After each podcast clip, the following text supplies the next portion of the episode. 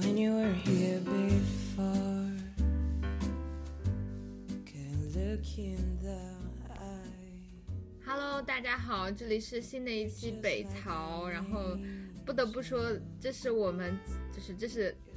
This is a new episode for the new decade，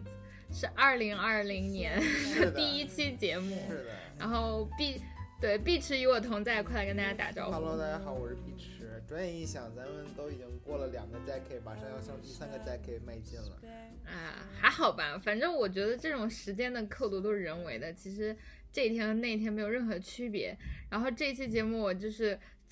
喷薄而出的倾诉欲，要向大家宣泄出来，因为这期节目的主题是是的，残局物语。北曹老板娘要在啊，这期真的可以玩很多梗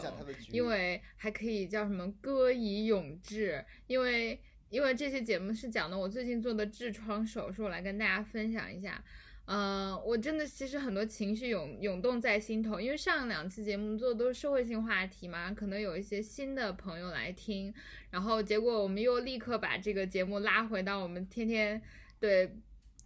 对 对，天天暴露自己个人生活隐私，然后天天屎尿屁的这个水平上，所以如果有新朋友来，我你们就试着适应一下吧。然后向你们解释一下这什么情况，以以免这个我们节目的旧标题给你们带来误导。就是我们的节目在六年前叫做《在北大不吐槽会死》，因为我们是三个在北大的学生，然后我们就是天天就一起，我们就很多话，然后喷薄而出的就就是倾诉欲。然后后来我们都毕业了，毕业之后这节目就顺延着做了下去，这期节目就改名叫了北曹。然后我们三个好朋友就在各自的领域讲各自的事情，比如说刘老板就讲他的互联网，如果你前听到了前两期我都没有听的 关于流量的节目，然后呃呆逼就讲女女女性专栏。嗯，是关于女权、女性和我认为就是呃和当下很多性别议题的视角来看这个世界。然后碧池哥哥就是讲呃电影、影视、影视文化，然后我们两个有很多嗯 overlap。其实我想打破在节目最开始就打破这种关于疾病的禁忌。因为呃，我我我刚刚呃在上周三四才就是夹着菊花才跟跟一个医学的朋友录了一期关于杨文医生杨文医生和医闹事件的呃节目，然后这一期节目也秉承一下，嗯就前后呼应一下。嗯、其实关于身体疾病和呃，除了在物理和化学层面上真正技术性的医学的进步之外，文化。呃，和照看和照料和这些呃组织和机构和我们如何看待这些事情的观念，其实也构成了非常重要的一部分。而我在整个治病的过程中发现，就是忌讳谈论身体的部位，忌讳忌讳呃分享痛苦的经历，然后就是忌讳让去让男医生来观察来。科学的诊断你，然后就是你的耻感是耽误了治疗，我觉得这种情况是非常可惜的。然后尤其是在我今天谈论的这个疾病痔疮，嗯很多人呃，其实你知道这个疾病是令人。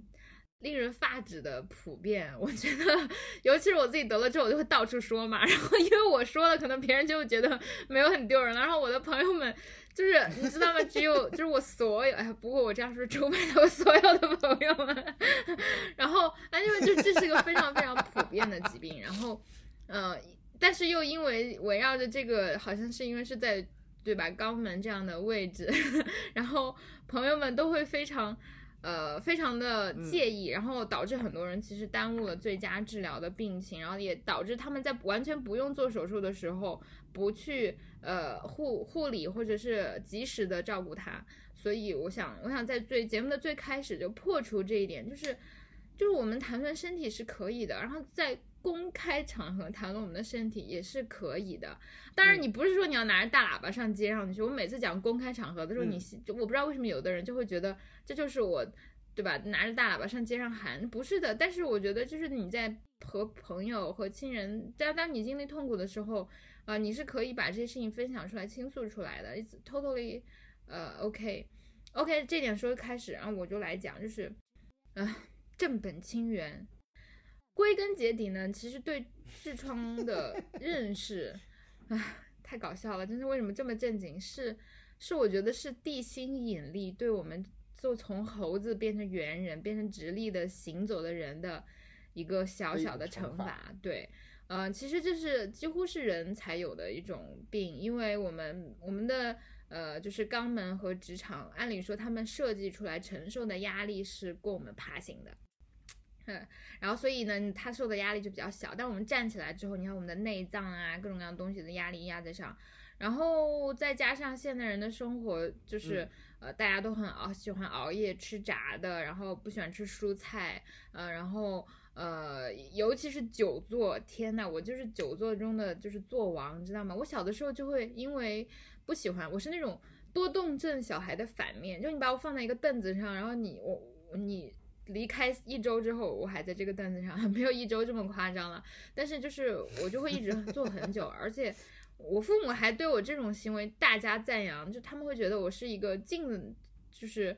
坐得住的小孩儿。因为比如说我特别能看书嘛，因为你你你看你坐着，你不非就是看书、写字、然后看电视。我不能看电视，那就看书。所以我被鼓励的特别凶。然后，嗯，你想，我觉得现代人的几乎大部分生活都是在凳子上进行的吧，坐办公室，然后上学，然后，嗯，我虽然也很喜欢运动，但是我在喜欢运动前就有了痔疮，所以向大家透露，我可能在十一二岁的时候就有痔疮，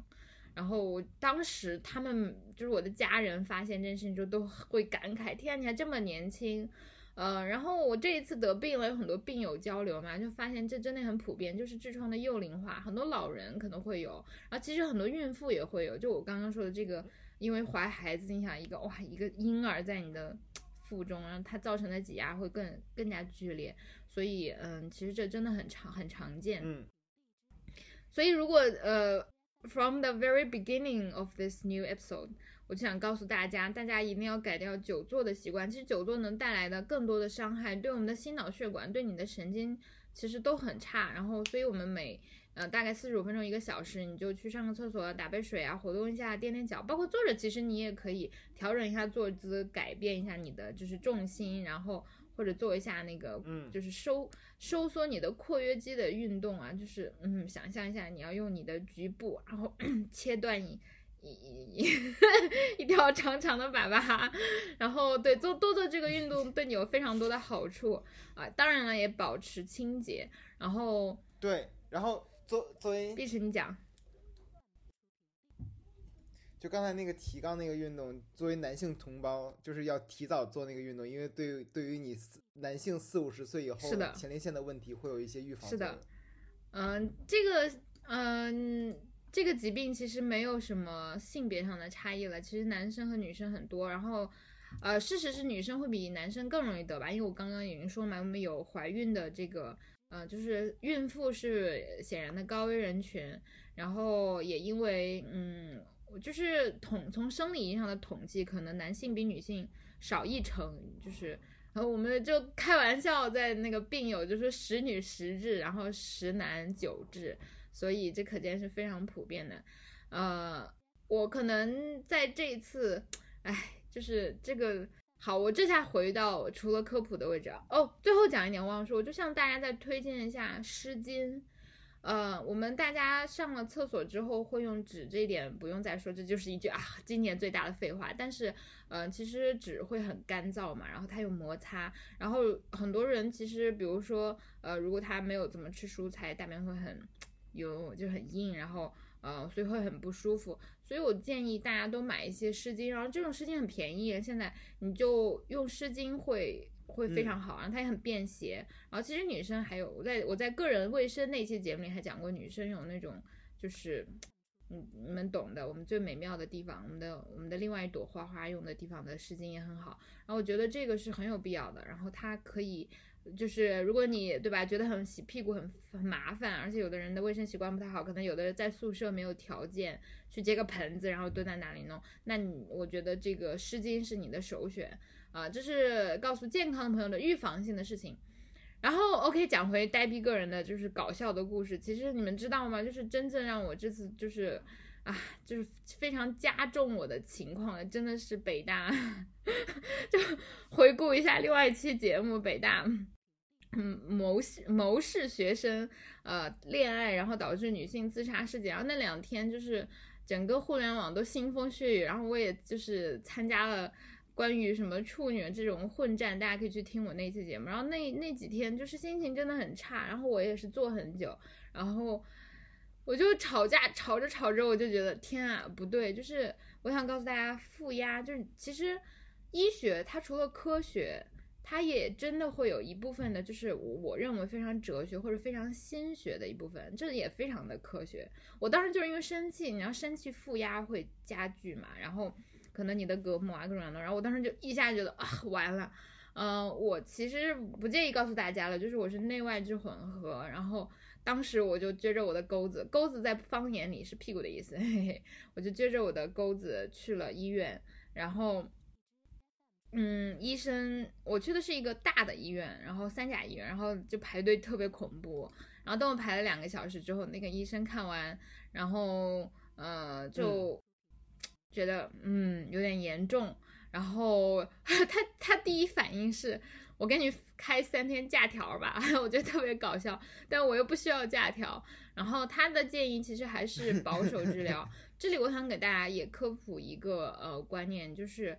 不要觉得这个病很恐怖，虽然呆逼割了一刀，但是其实我看到一个数据吧，可能不是很准确哈，就是可能四十个人中才有一个人要真正到做手术的地步，而且大部分都是保守治疗，嗯，就是你稍微有一些小的凸起，或者有一些内痔，或者你偶尔有一些，嗯，就是出血的情况，医生就不会说一上来就一定要让你做手术的。所以你不要忌讳去医院检查，而且我当时已经到混合痔四期了，医生在第一次都没有建议我做手术，他只是开了消肿那样，而且他说如就是呃，如果你还就算你要做手术，你也应该先消肿。所以大家真的不要去嗯，就是有心理上的障碍，呃，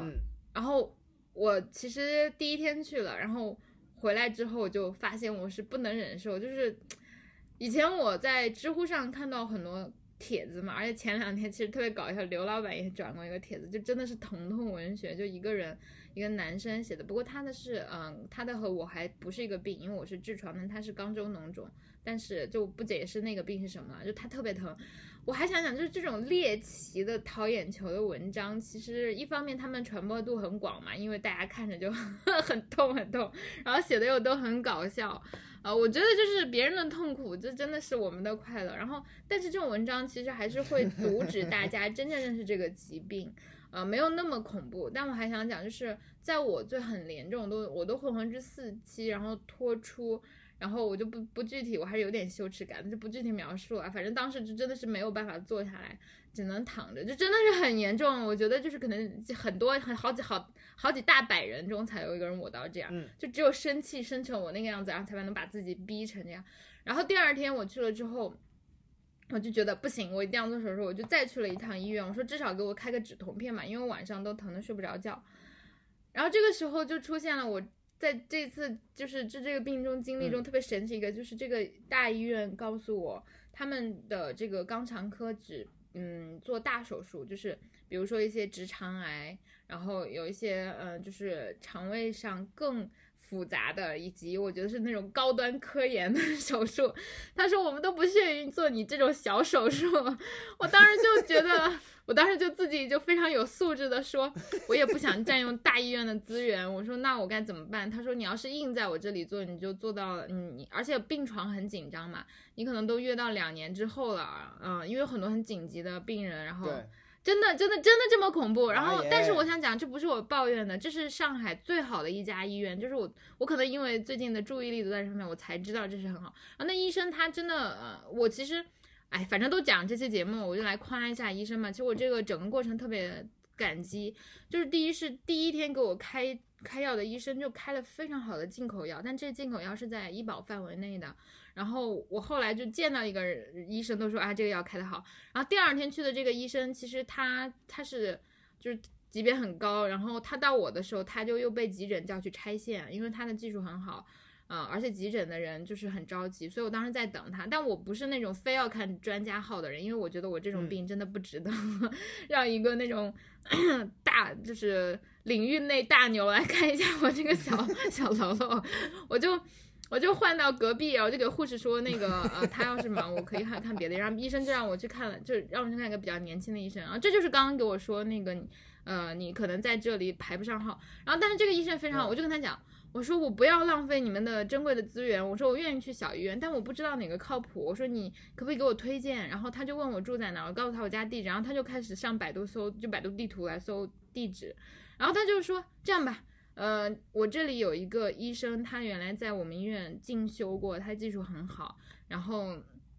他们那里的床位也不是很紧张，你去跟他约，然后他就直接把他的电话号码抄下来递给我，然后我当时，而且他也已经给我看了，也给我，我我还问他开了止痛片，我这次哦，最后要跟大家讲讲我这次吃的止痛片大全，我觉得我真的是已经开启了这个 drugs 的嗯嗯。新路，嗯，然后这个医生我就我就撅着屁股出去，然后当时你看我早上十点多才到医院，然后我挂完嗯。号等一两个小时，都已经十二点了。我在给这个医生打电话，是因为我当时很痛，然后我就直接说，我说刚刚这是某某医生推荐来的，我说我这会儿挺疼的，我说但是是午饭，我用不用就是等您午饭下午一点半去找你？然后他说不用，我说我能现在去找您吗？他说能，你现在就快来吧。然后我就特别感动，我当时就从我在这个大医院直接搭了车，可能没有六公里就到了另另外一家医院，嗯。这家医院最后我再说名字吧，因为其实我还是不太想给他打硬广，但我觉得这医生太值得打硬广了。嗯我当时真的很感动，因为当时已经快嗯、快一点了，我觉得别人肯定要吃饭嘛。我到他楼下，我就还给他打了个电话，我怕他等我，我就跟他讲，我说那个我到了，嗯嗯，我嗯说嗯要不然您先吃饭，然后我也吃个午饭再上去。他说不用，你现在就上来吧，我刚做完一个手术，我还在住院部五楼，然后我就上去了。我觉得真的他们很敬业，这是我刚开始，结果你知道吗？那个医生就看完之后就说，嗯，你。确实很就是严重了，我说我想尽快手术啊，因为当时我还想跟你们出去玩儿，啊、我当时是二十二号左右吧，是个周五，然后我说我二十九号 要出差，我不好意思说我要出去旅游，然后他说没关系啊，你这个两三天可能就好了，不是很严重，但是确实需要做手术。我说好，我说我愿意做手术，我说是我想尽快，他说 尽快那就今天下午吧，我当时就惊到了，然后他说我今天下午有三台手术，你就在他们之后吧，他说他说你吃午饭了吗？我说没有，他说太好了，没有吃。我说我早饭都没怎么吃，他说那就更好了。然后他说这样吧，呃，我你先去那个等等一下，到一点半才住院，嗯嗯人家不住院部才办住院，我给你签一个住院卡，然后告诉你一下注意事项。然后今天下午你就做手术，然后你就住院吧。我当时就说那好，我然后我、嗯嗯我觉得他还很周到，他就问我你是一个人吗？嗯我说是的，他说没关系，这里有护工，然后有些东西你可能嗯、呃就是吃饭的什么这里都有，嗯，然后他就我觉得怎么说呢，就是一个医生很站在病人的角度上考虑问题，我就从他身上感受到他真是劳模，就是。他就问你疼疼痛，然后呃问一下家里的情况，你要上班，他会问完这些，然后根据你的这些情况来考虑怎么对你施展治疗。然后我当时就没有跟他讲我现在的写作的状态，我觉得这也太 into detail，但我就呃大概说了一下，然后他就说那你今天就来吧。所以我就下午就嗯真的活生生站在了一点半，然后办完住院。嗯、其实我想想，就是这个医院，呃，还是比较好，我觉得。然后就是那些流程吧，呃，抽抽血，然后去给了我呃四四桶开塞露，然后让我去灌肠，然后灌完肠之后就等着上医院，然后。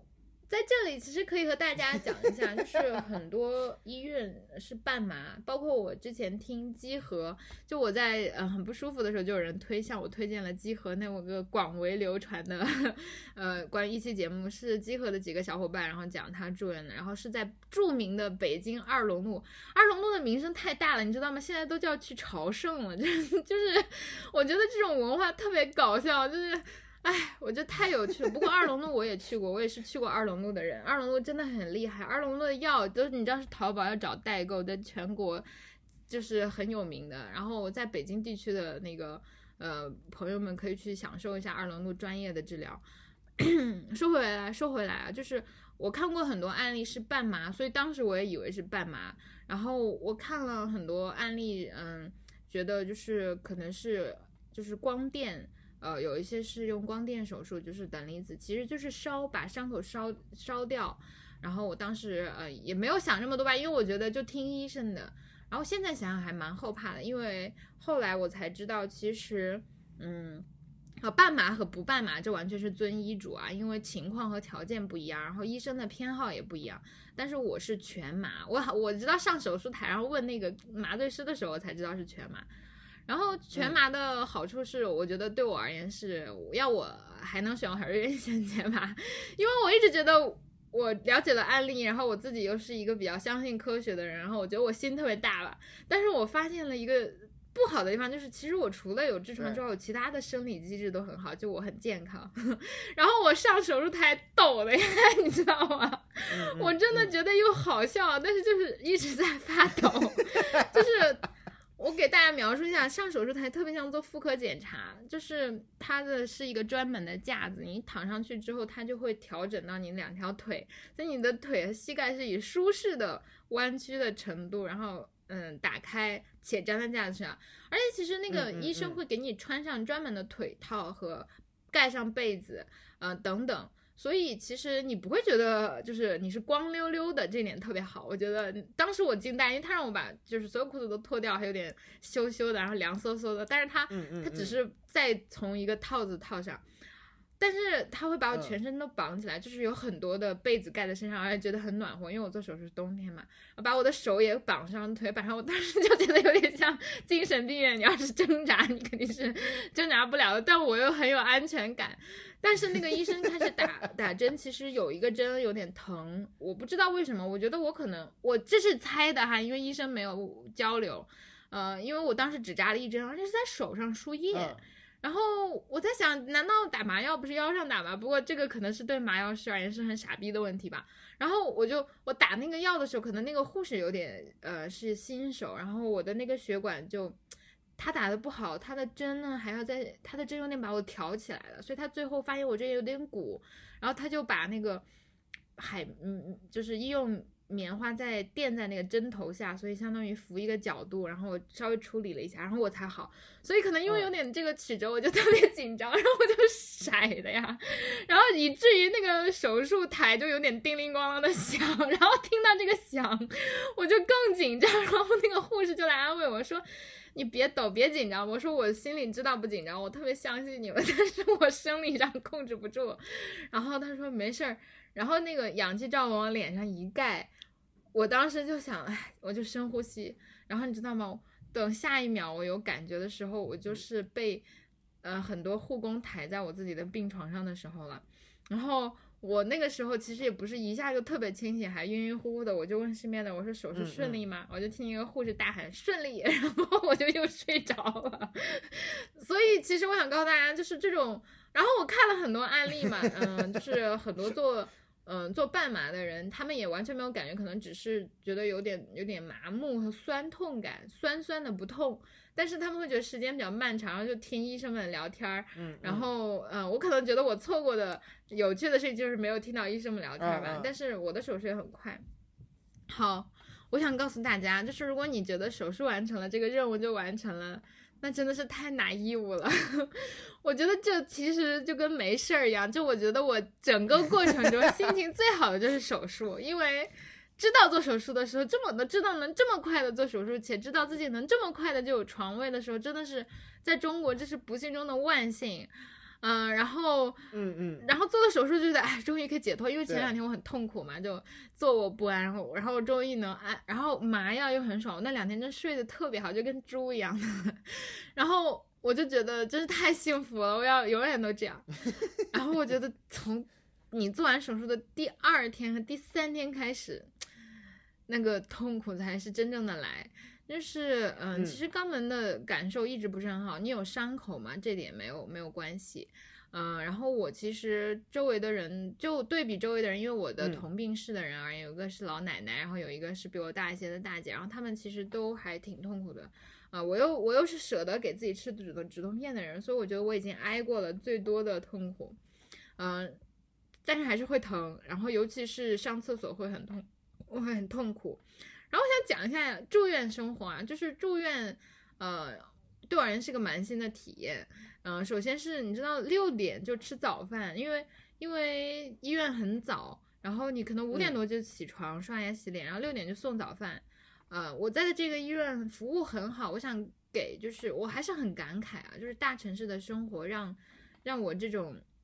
有一点点觉得自己无依无靠的情况的人，嗯、会觉得很有安全感。第一呢是我想告诉大家，你真的可以一个人完成整个手术和和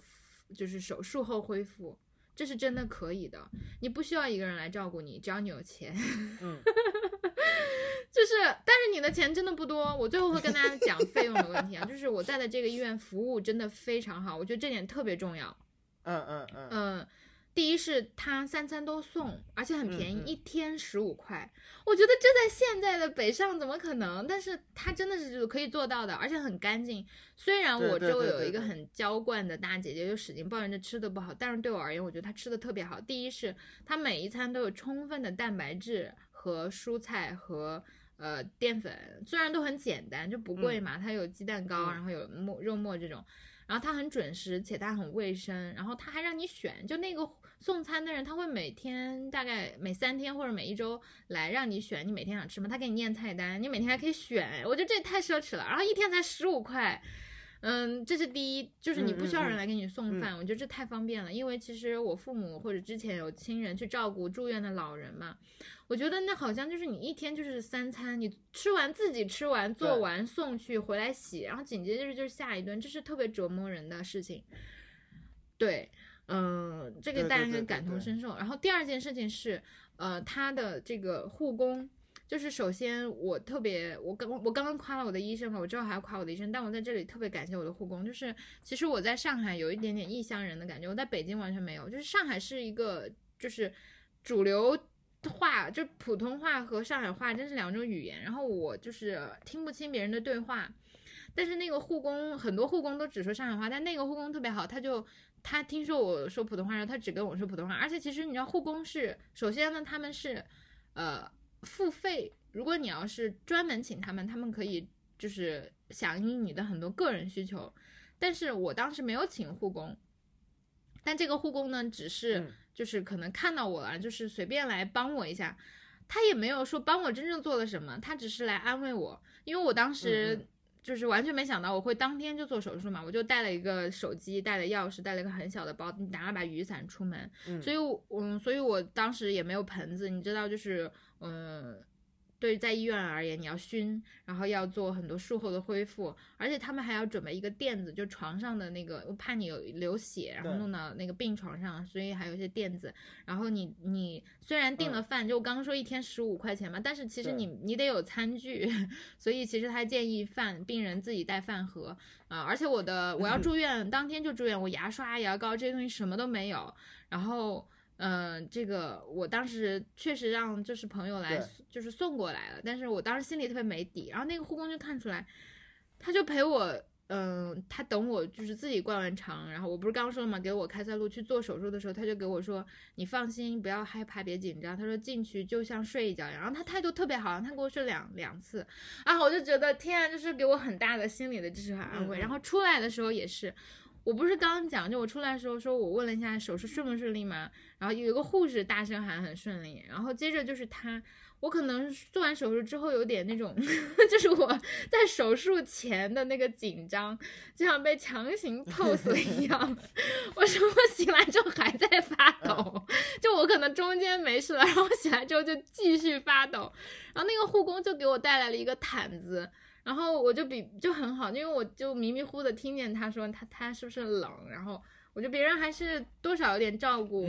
嗯、我就还是很感激，而且他每天都会来问问你，我觉得嘘寒问暖的还是给人感觉很好，啊、我觉得这种来自陌生人的善意真是太好了，当然也说明了就是你可能把你周围亲近的人的善意当做理所当然的哈，我自己反思一下。Anyway，回到这个话题，嗯，我觉得其实恢复是一件很痛苦的事情，而且是需要呃一些毅力的事情，因为呃你的麻药退过之后，止痛片其实作用嗯是比较有效的。然后我当时做了一个特别可怕的梦，因为我天天都在看那个嗯、纪录片嘛，我在我的微博里也写了这个细节，就是我晚上疼做梦，然后我在看那个嗯。呃《植物王国》，然后《植物王国》里面就讲那个蝴蝶和蛾子和兰花是一种共生的系统，然后兰花把长长的嘴，就是它的。呃，食气伸到兰花的根部，然后就熄灭。然后你知道晚上就做梦，梦见有个人扶着很大很大的管子站在我的床边，然后去吸我的屁股，然后他吸就很痛嘛，然后我就我就有鬼压床，就是我就很想动个身，然后把他的就是那个吸管拿掉，然后我就不能动，我就是这太恐怖了。然后我就觉得这个真的很，首先告诉大家就是确实很疼。然后，嗯，可尤其是上厕所很疼，然后自己，嗯，每天医生要换药，然后第一天医生把纱布拿下来的时候，我才知道纱布原来不是我 身体的一部分，然后那个 我创面很多，然后，呃，反正就是医生又会扩肛嘛，他就会把那个手放放到。对肛门，然后为了避免你的伤口粘连长在一起，然后这都是必经之路了。然后，嗯，疼痛真的是不可避免，然后很多大家都是扶着墙走过去，再扶着墙走回来。嗯，我觉得这点怎么说呢？这点是不能骗大家不疼的，这点心理准备是要做好的。嗯，哎，这想想还是很惨痛的经历。呃，我想在这里说一下，就是，嗯，因为我今天和一个病友交流嘛，然后。我想讲，就是很多时候大家在这件事情的耻感太重了，我觉得会影响。因为我见了太多案例，是女病人为了避免被就是扩肛，然后她有病，她也她会避免换药，或者是她就呃会不想上厕所，她就在做完手术之后整天整天不吃饭，然后因为她这样就不会用上厕所嘛，所以她就会觉得不疼，或者她因为羞耻就会。呃，觉得这样不用去扩肛，那我想告诉大家，这是完全错误的，因为，呃，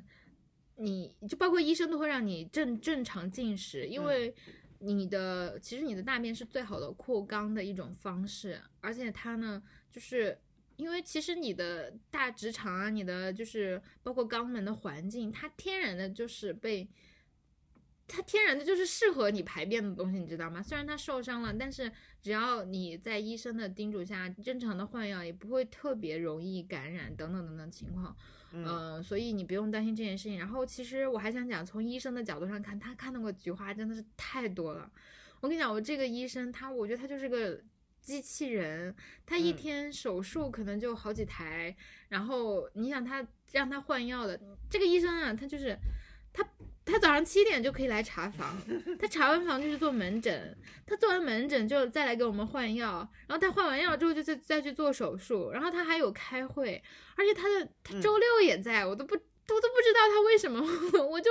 我就觉得以前我总抱怨我的工作，然后你们互联网的人就说自己九九六，我觉得没有人比这个医生，我不知道我不确定每一个医生都这样啊，但是我这个医生他真的是太忙，而且我就他没事儿还坐在那个护士台那儿就是值个班什么的。我就觉得天啊，我觉得没有见过这么就是奉献精神的人。那医德真的很好，而且他每一次态度都非常非常好。我想讲，对于他这样的人，他见过的菊花真的不在手术，他真的不在乎你，他不会在乎你就离菊花不远的那个器官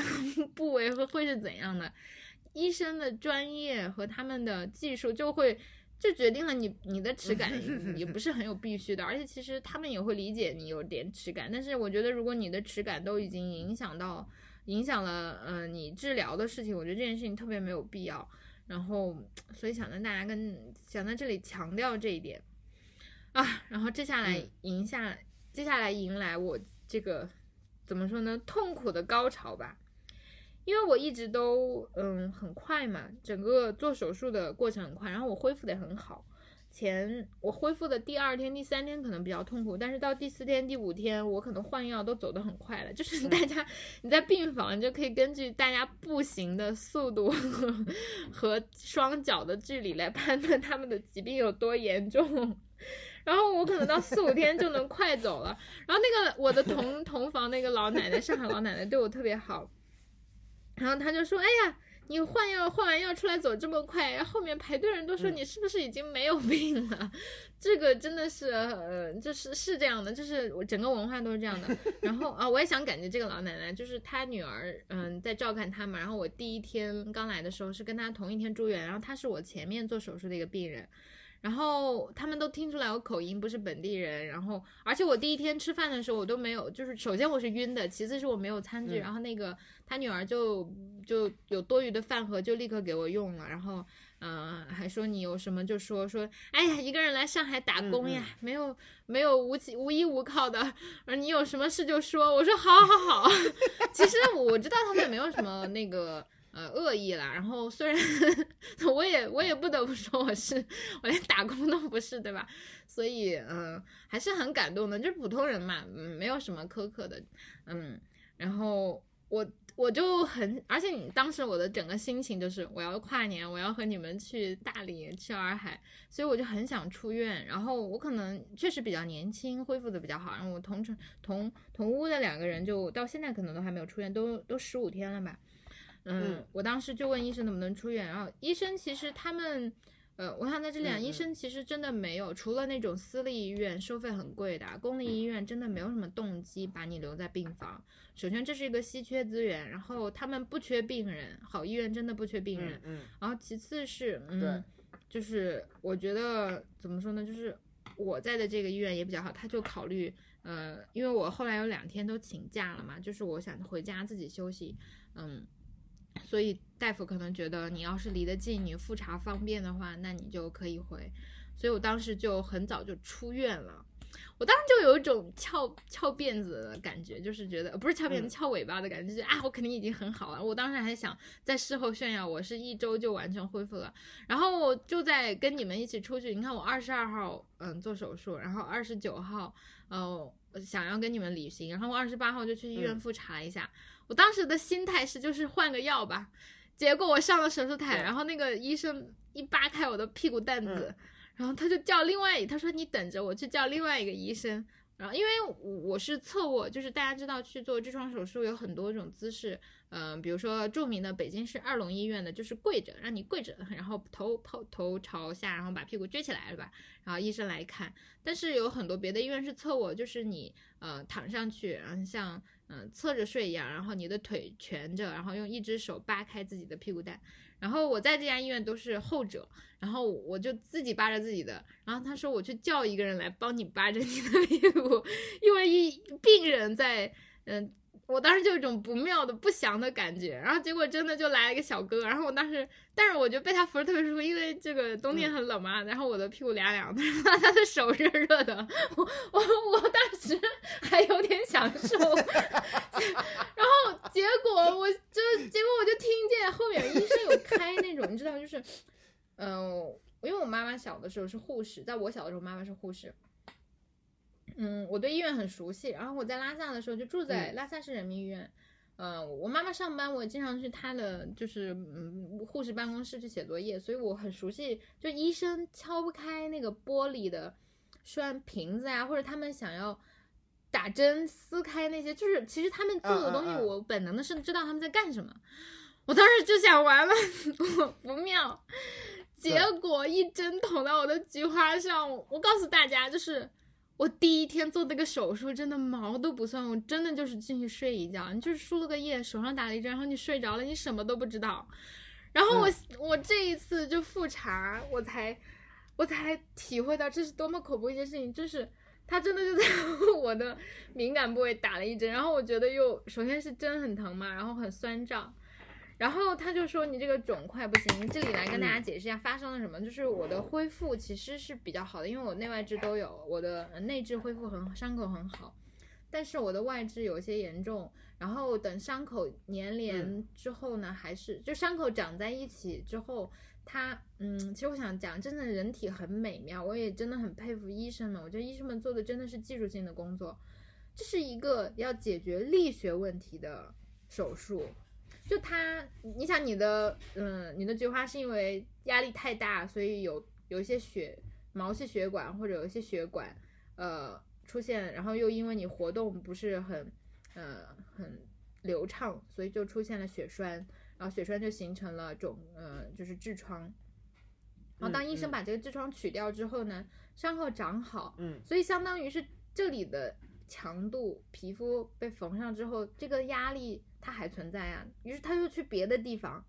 所以你想一下，嗯、而且其实我这是、嗯。我是这次做手术才知道，就是我刚刚讲了有很多嗯手术是烫伤手术，就不是烫伤手术了，是那个用用呃电光刀去把伤口烫掉，但这种手术其实可能流血会少一些，但是因为是这种温度，它会让皮肤的弹性变差，然后它的伤口呢，因为是烫伤伤口，呃，恢复也很多，所以有很多嗯后遗症。嗯、然后说实话，我个人觉得我没有资格在这里讲，因为很多人是医学生，然后我觉得这个要遵医嘱，就是如果医生，因为现在这种手术的技术很多，呃，嗯如果医嗯生觉得你有必要做这种就是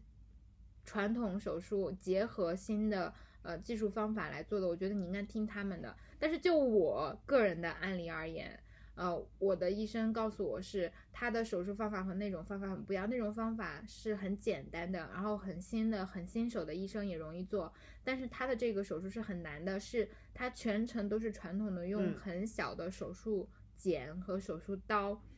把它做掉。他说这样呢，第一是我可以保护你的皮肤，就我虽然把肿块取掉了，但我把你的皮肤都留下来。然后其次是恢复，虽然虽然而且不太疼，就是虽然你最嗯后会有点伤口嘛，因为毕竟是嗯就是物理性的切割，但是因为你的手术是嗯皮肤是留下来的，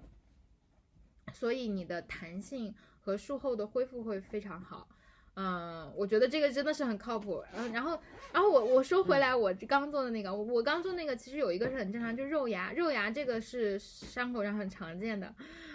然后我就真的感受到有小剪刀把它剪掉，然后我想告诉大家，这真的是我就是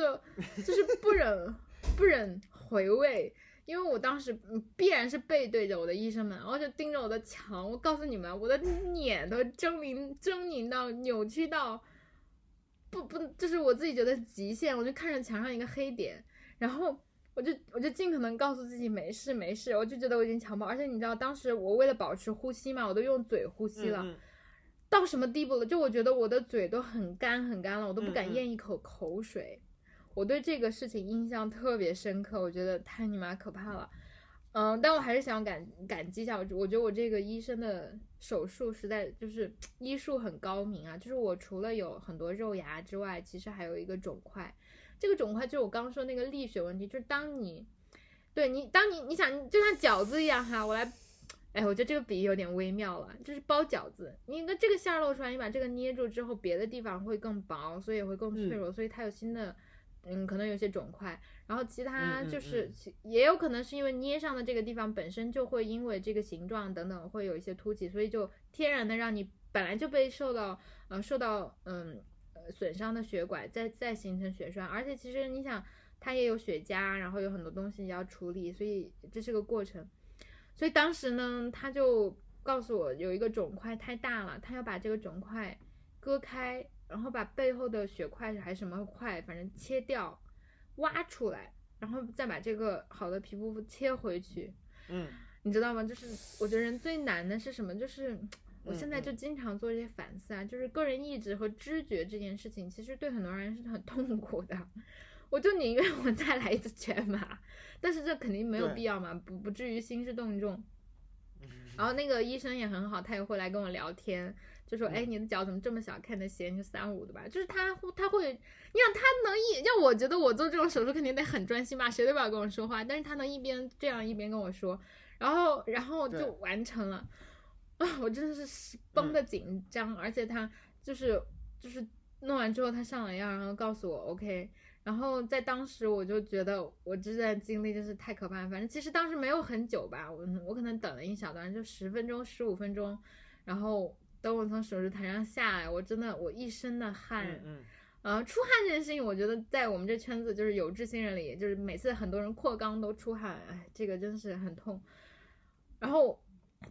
哎，向大家嗯分享一下，就这一点真的是我觉得是整个痛痛苦的全过程。OK，但你知道最戏剧性的是什么？是我整个过程也没有哭吧，因为我觉得太紧张了，因为我不知道它下一秒会多疼，因为疼的程度不一样嘛，有的时候小小疼一下，但下一下又特别疼，所以我嗯是嗯当时真的是紧张。然后等我从病床上下来之后，我就放松了嘛。我就赶紧下去，然后我当时觉得我真的没有办法发泄了，我我的我的住院部是五楼，然后我就坐电梯去一楼，然后一楼那个楼梯间还有个去地下室的地方，我就在那个拐角大哭，你知道吗？然后因为是电三在照顾我嘛，然后我就扶着他大哭了一场，而且我边哭嗯嗯嗯边抖，就是等你的紧张和你的担心退下去，然后他就让位给你之前的疼痛。然后，嗯，就是其实说实话，我觉得我还嗯是有一种任人宰割的感觉。虽然我的医生这么这么好，这么这么 considerate，但是我还是觉得就是真的是敏感部位，然后我又有知觉，嗯，可能这是一个我觉得是一个后置性的发泄吧。我就在那里就是嗷嗷的，你知道吗？然后过电梯的人都会看着我，但我也不在乎，因为我觉得我也不会再跟他们认识了。结果你知道吗？就这个时候，我的医生穿着便装 下楼来跟我 四目相对，因为我是当天他最后一个病人。呃，我觉得我医生真的很好，他是那天那天是周六，嗯你看周六的上午我去，他还在医院，然后他做完之后我下楼哭，他就 换衣服，然后他就回家。他是下车下车库开车，然后你知道吗？当时空气都嗯凝住了，就是 我正在大哭，然后还要试图向史呃向那个电三说明情况，然后呃就就是让让人真真的觉得怎么这个时候被医生抓包，然后他也就是定住了一下之后就说。啊，没事的。然后他就再把他之前的医嘱啊安慰我说了一遍，就说你还是呃有点肿块啦，不过割掉就好了，这很正常。然后那个说没关系的，你要出差就出差吧，你要是疼我就远程那个给你帮助。然后他开了很，他给了我很好的药，呃，然后他就我就说我就是我就说我我见到你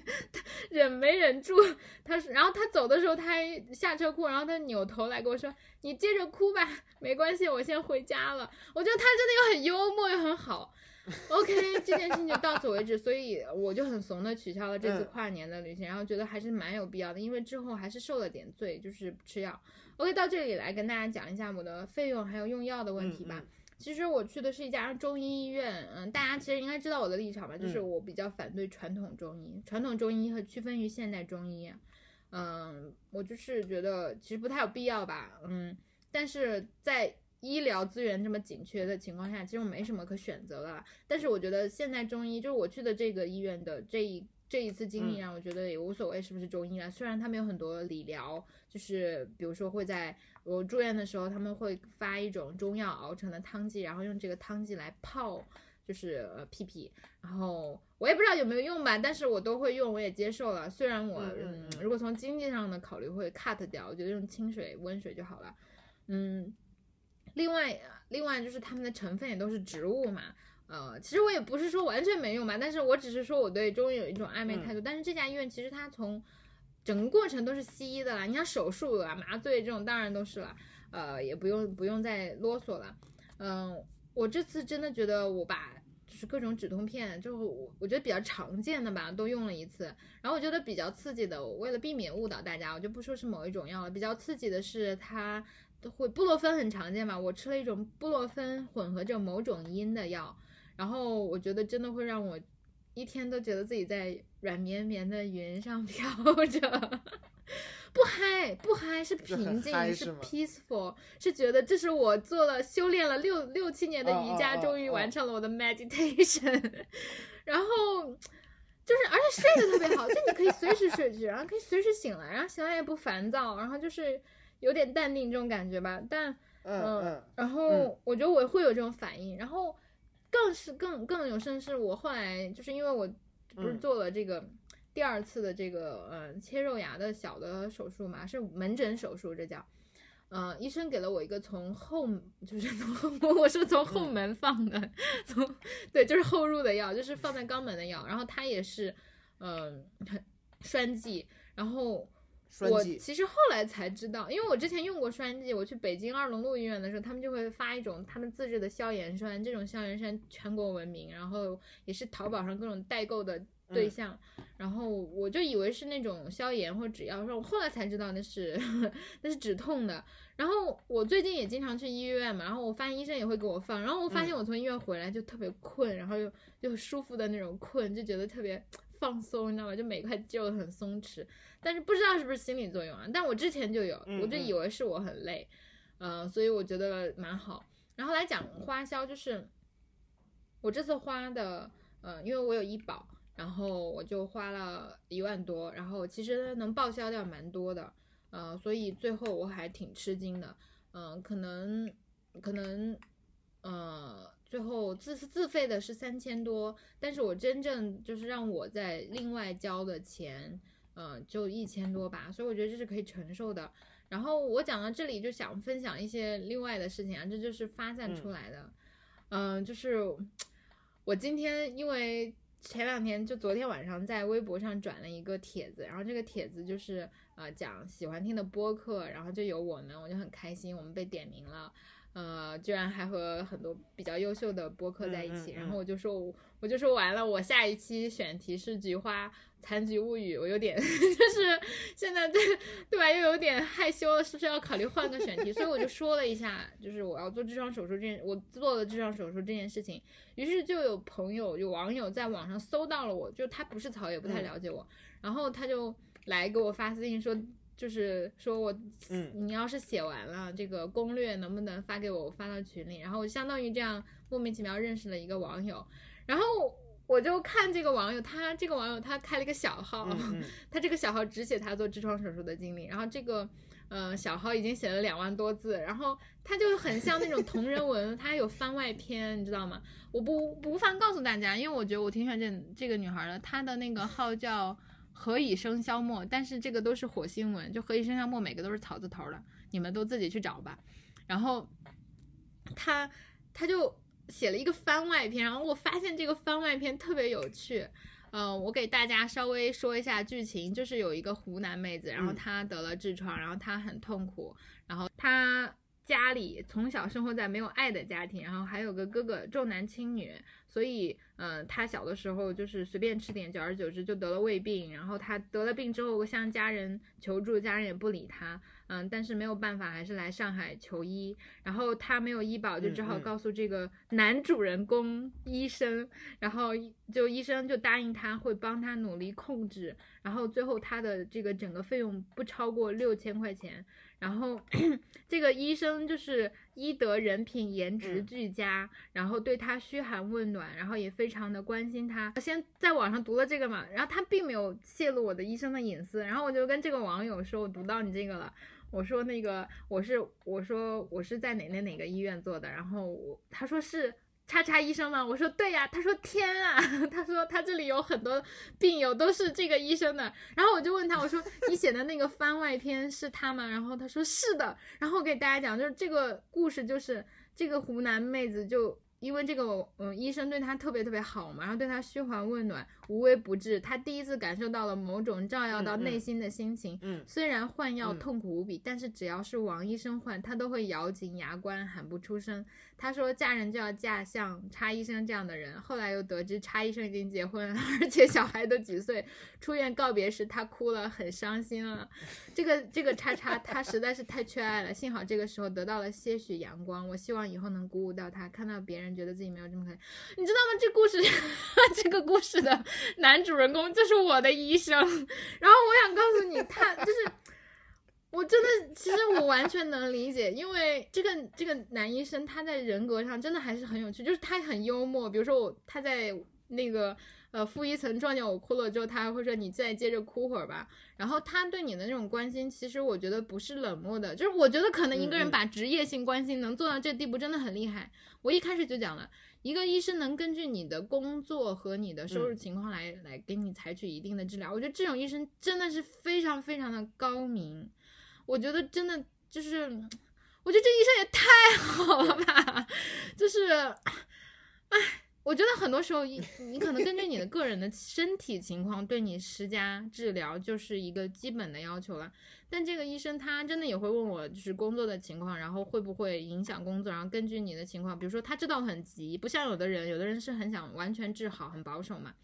然后他也觉得我可能比较放松，然后比较配合，嗯所以他也敢放我走。然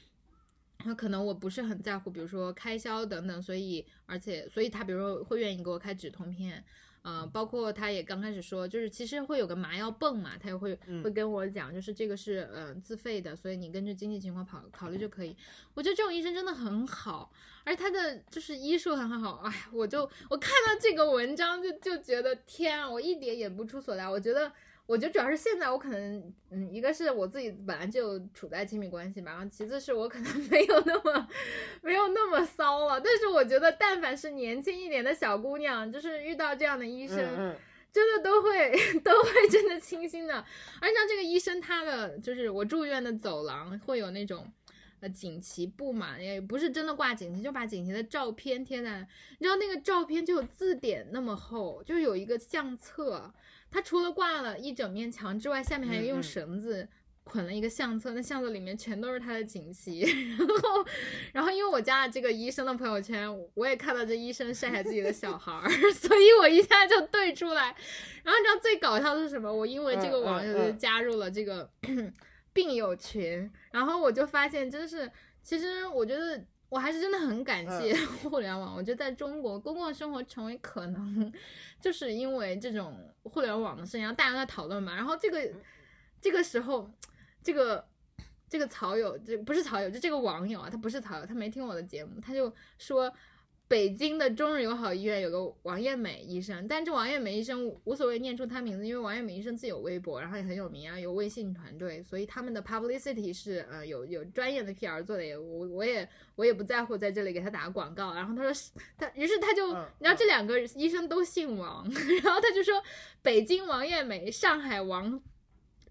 叉儿，然后他说，他说这就是鼎鼎有名的。然后你知道那个群里有两百多人，然后就是都是全国各地的医生，然后就很搞笑。然后这个时候，这个网友给我分享了另外一个案例，就且叫她樱桃姐吧，因为这是她的网名，就是另外一个网友的网名啊。嗯，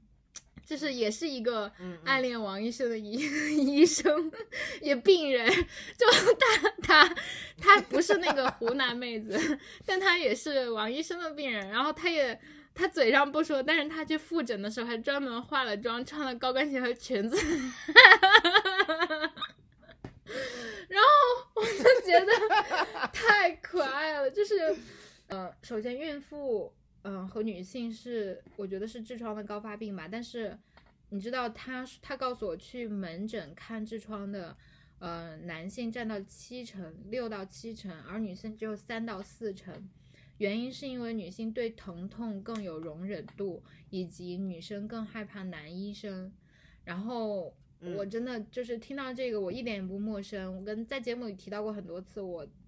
嗯，我的研究生论文做的其实是医学人类学，就是网络医学、网络民族志和医学人类学。就是你在网上看到那些得糖尿病的妇女，然后呃，她们都会觉得生小孩的疼痛、月经的疼痛，就是对于女人而言，疼就是一个常态。然后，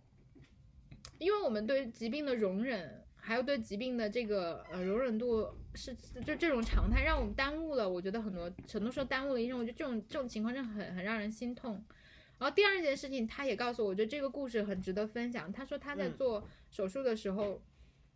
他的他他其实十月多做手术，然后一直到现在都还没有恢复。呃，不是没有恢复吧，就是在在一个漫长的过程中吧，这确实 take some time。然后嗯他就说，他刚开始在那个百度贴吧看到了有病友的微信群，然后他就进去。他说刚开始那个群都是男生，嗯，其实很多女生在交流这些病的时候还是会有一些害羞。然后他后来就因为这些这些混混吧，他就说那些群里都是一些小混混，然后他们每次就吐。就是倾诉自己的痛苦啊，嗯或者觉得不舒服啊，或者讲哎我这里有些肿块的时候，或者怎么样，或者医生的时候，那些人就会开很过分的玩笑，然后尤其是他可能自己就是嗯照顾他的人是个男生嘛，他自己可能也会有一些想法，他就倾诉一下，然后那些人就会来就是开不合不合适的玩笑，然后他后来就一气之下拉着那里面的女病友。拉了一个新群，然后我就跟他讲，你这也是女宋江另立山头，对吗？他说是的，然后所以他现在这群里就是有两百多人，我就问他你这个群的性别比是多少？他说有四个男的，我说哈哈，他说两个是医生，我说哈哈哈，然后他说那两个男唯二的男性就是他刚开始从那个群里挖来的卧底，因为他就想他退群之后想知道另外那个原来的群里的人会不会说他的坏话。哈哈哈哈哈 我觉得太可爱了，嗯，我觉得女生就是，我还是想感受，我觉得其实公共生活和社群是会给人力量和安慰的。他说，其实很多人会因为这个病很抑郁，晚上是睡不着的，然后非常疼痛，然后很羞耻。而且其实我想告诉大家，住院这件事情真的很影响你正常的生活的进度。像我就错过了去，嗯、去洱海和你们过跨年的事情，真的心情很不好。但是有人能安慰，然后一起交流，其实会会会好很多。然后，然后他就会接着讲，嗯嗯 然后他就接着说说，嗯，就是下一个问题，就是因为耻感，然后嗯，男女分诊在痔疮这件事情上有没有必要？其实我其实没有认真想过这个问题啊，就是如果我们看这种病，嗯，有没有必要？我想讲，我去的这个医院是没有男女分诊的，就是在一起的，然后病房是男女分开住的，但是。嗯，我觉得没有嗯什么关系吧，因为反正大家排队的时候，大家也一起排嘛，而且，嗯，不同年龄阶段的人在一起也觉得比较无所谓。然后我问他为什么不要男女分诊，其实他说，因为公立医院或者好的医院，呃，他们没有这个条件，而且这个病并不是男女差异，其实还是蛮小。虽然可能会根据，虽然你比如说就激素啊等等水平调节的时候会有区别，医生会根据这个做判断，但本质上它是没有必要的。如果有一些医院，他他说如果有些医院拿打着什么无创、微痛，然后什么的，他而且男女分诊，他一定是就是很有很有很大嫌疑是骗子医院。我说 OK，嗯，所以这些信息也也在这里一起提供给大家吧。嗯，嗯反正我还是觉得蛮感动的。然后我就跟他讲，我就问他你是怎么找到我的？你是曹勇吗？他说不是，我就是搜了一下。然后我说那你拉这个群，他说他快好了嘛，他比较头痛的就是没有人做这个群主了。我说你做的已经很好，帮助了很多人了。然后我说我我做这些很多事情都是为了满足倾诉欲。他说我也是的呀。然后嗯，另外最后一个问题是，就是他和另外一个病友都是很年轻的小姑娘，然后她们都还在处男朋友，然后可能就会担心男朋友来看。然后我其实最近也遇到一些别的事情嘛，就统一在这里放在节目的最后一起来分享。就是首先我们刚说了嘛，就是疼痛是对女性的诅咒，就是我们每个月来姨妈就疼，然后反正干点啥生小孩儿也疼，然后我也觉得我动不动就头疼，这头痛那头痛，我都觉得都很常见。然后其实我真的除了那一次肉芽之外，呃，就是觉得其他疼也都是还可以再忍受的吧。呃，但第二件事情就是除了疼痛，就是伴随着羞耻。我前两看天看那个呃了不起的麦瑟尔夫人，然后第三季第三季真的很好看，然后他写了是他加入了很多中国元素，让我尤其觉得很亲切。然后他那个有一个 stand up talk show 的段子里说犹太人有非常多的 guilt，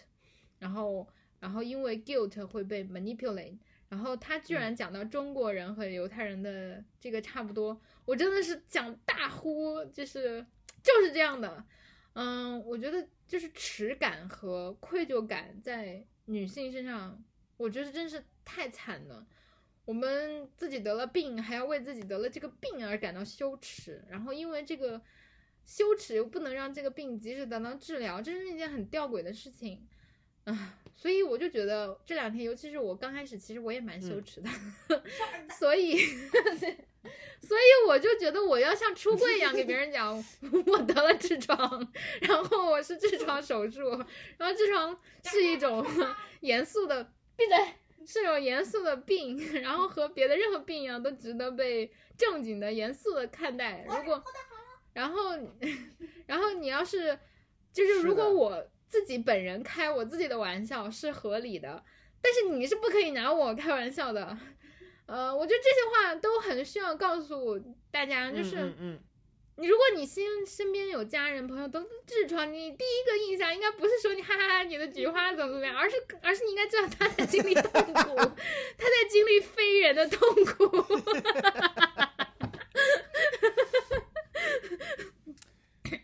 他在经历这种二十四小时乘以七，你说我要分，享一下我的痔疮的经历。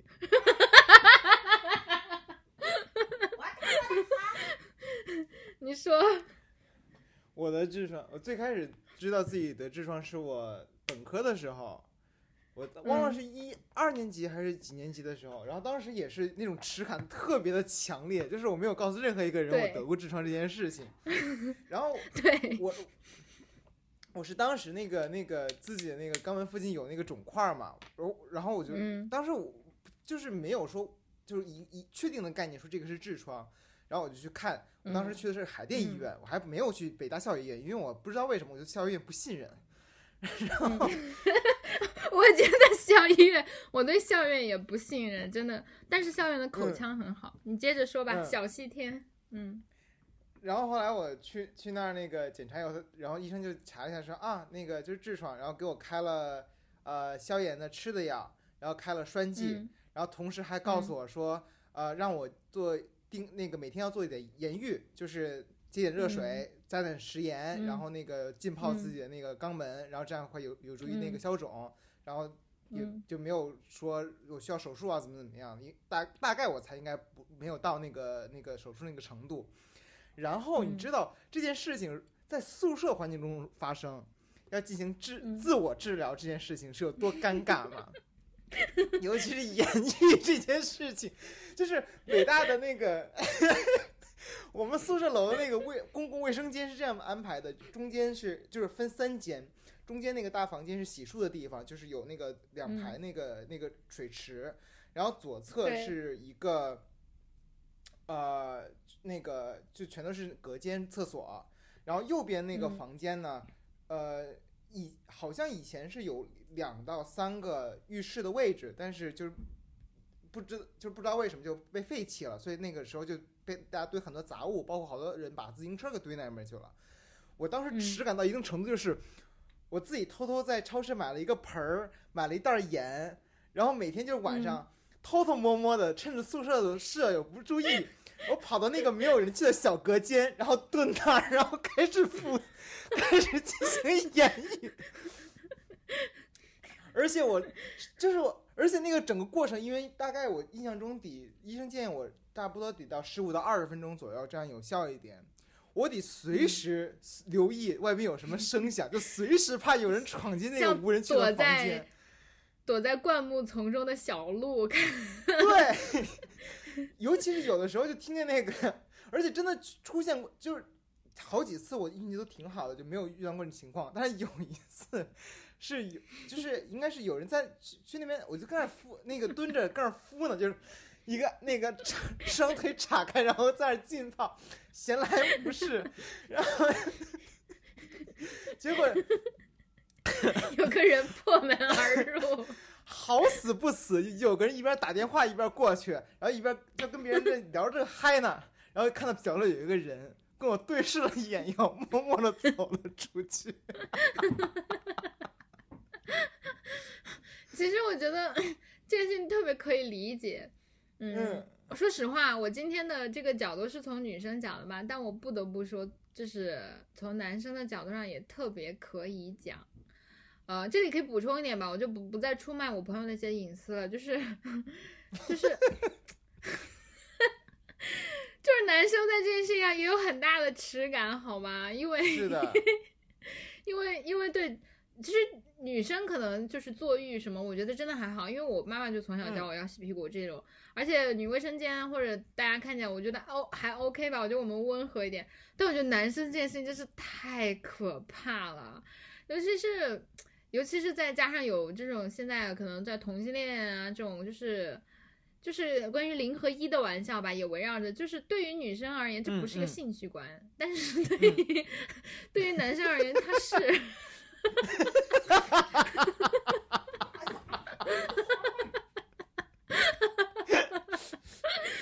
所以就其实就更尴尬一些，然后，嗯，好吧，那我就。就就拯救所有人吧，就想告诉大家，就是这真的不是件羞耻的事情，不论你用不用得到 它，你你你便便要用的，对吧？你都有必要去保护它，哎而且。而且我一直想说，男生真的也很有必要洗。我在那个个人卫生，就是我其实所有的节目啊，我觉得二零一九年我的节目很多很水，然后有很多也比较怎么说呢，个人。但我我觉得最个人，但最有意义的其实是个人卫生那期节目。我真想劝男生都去洗洗，就是洗洗屁股，洗洗买买那个我小我小的时候被教育有这个智能，马桶嗯啊，嗯，那很好呀。然后后来就就就觉得没有必要，因为就觉得啊男生啊洗啥，洗啊洗啥洗啥洗肛门洗洗洗什么洗小小象的鼻子，我想补充一点，就是我我突然意识到，说我当时的实感，就是嗯主要来源于一个什么一个概念，就是就是都说十男九痔，我就说得痔疮这件事情不是那么，就是对于男生而言不是那么那么那么稀奇的一件事情，就是对我的概念而言。但是我当时的嗯实感在于，我年纪轻轻的怎么就得上男人四五十岁才得的病，就是这种实感，你知道吗？嗯，其实 哦，我想给大家讲，今天我加了那个就是网友的群嘛，就是他们发了一个医学教育的那个图，你知道有婴嗯儿就有嘛，就是在母亲。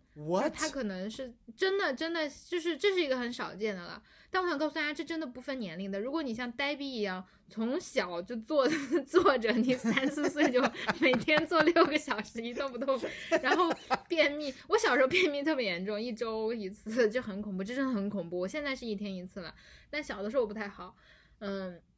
就这真的不分年龄的。嗯，当然了，我我我说了嘛，它是个力学问题，你受的压力越持久，就地心引力越持久，当然会越越严重了。不过确实，嗯就是年纪越大会越，而且我还想在这里补再补充一点，就是你别说我做了手术，我做了手术也不是一劳永逸的，就是还会嗯嗯在，如果我不我还是保持很坏的生活习惯，然后不注意饮食。还是会来的，然后他们特别嗯嗯搞笑，就网友把这个叫做回炉改造，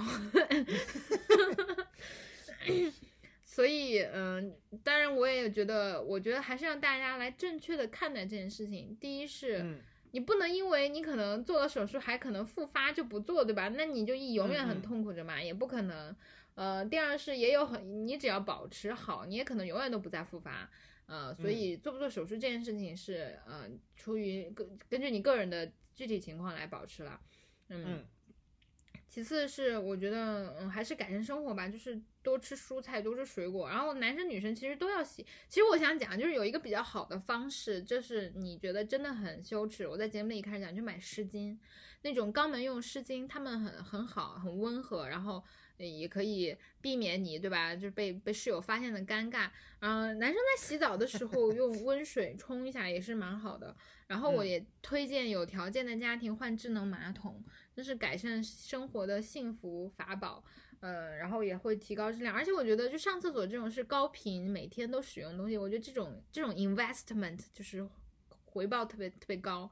呃，也很好。嗯嗯、我觉得最后就是这期节目也讲了蛮久吧，然后最后的最后就是感谢，我还是很感谢啊，虽然他们可能都听不到，我打算哪次回医院复诊，偷偷偷偷告诉我的亲爱的王医生，那个有有女病友暗恋他的事情啊，想看看他反应，逗逗他我，觉得他然后见怪真的很感。谢。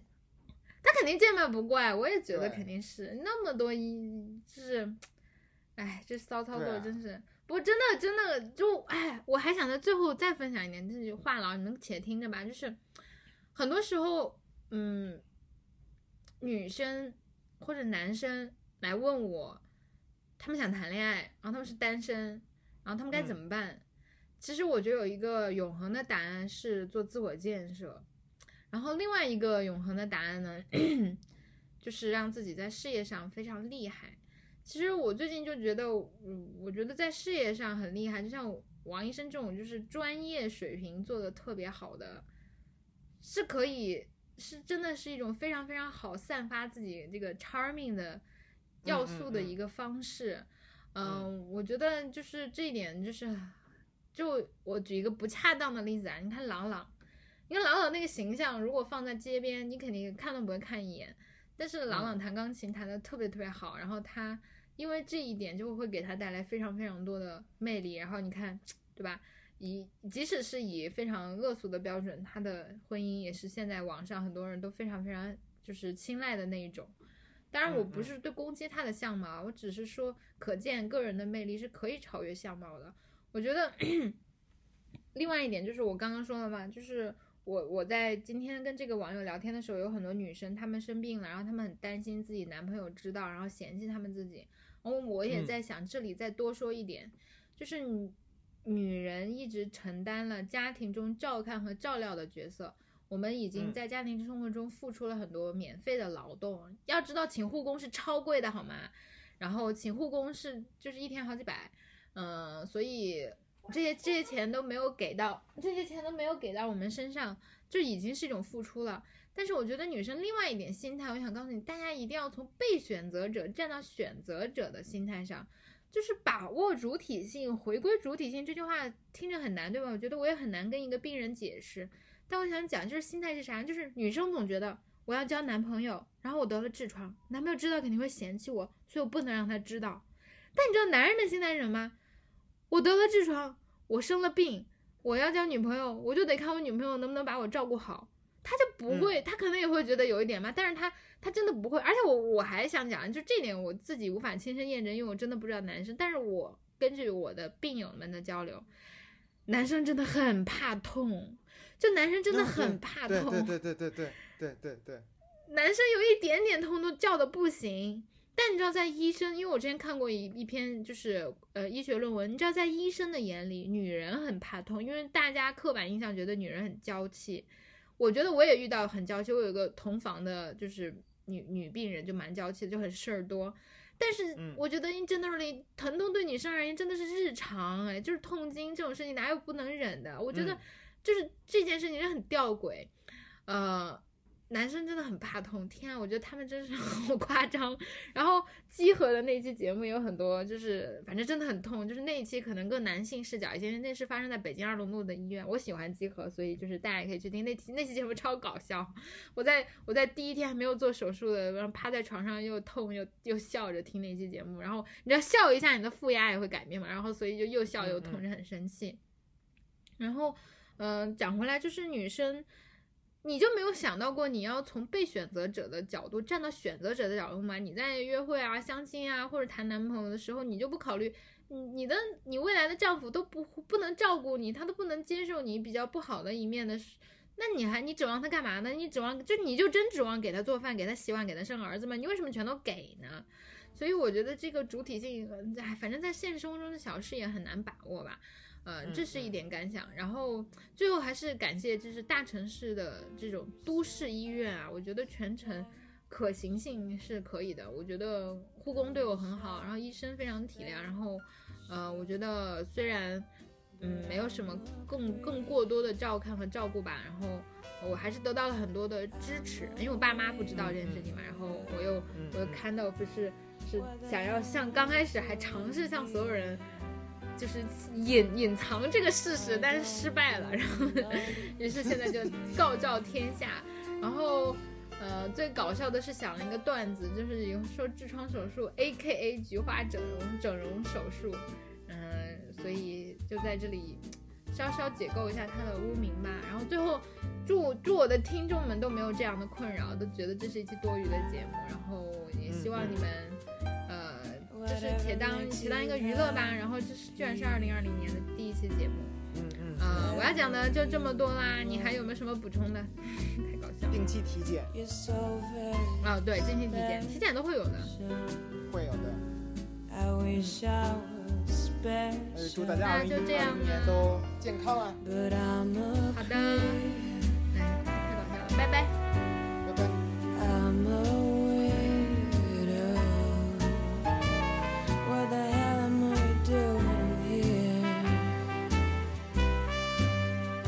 don't belong here. I don't belong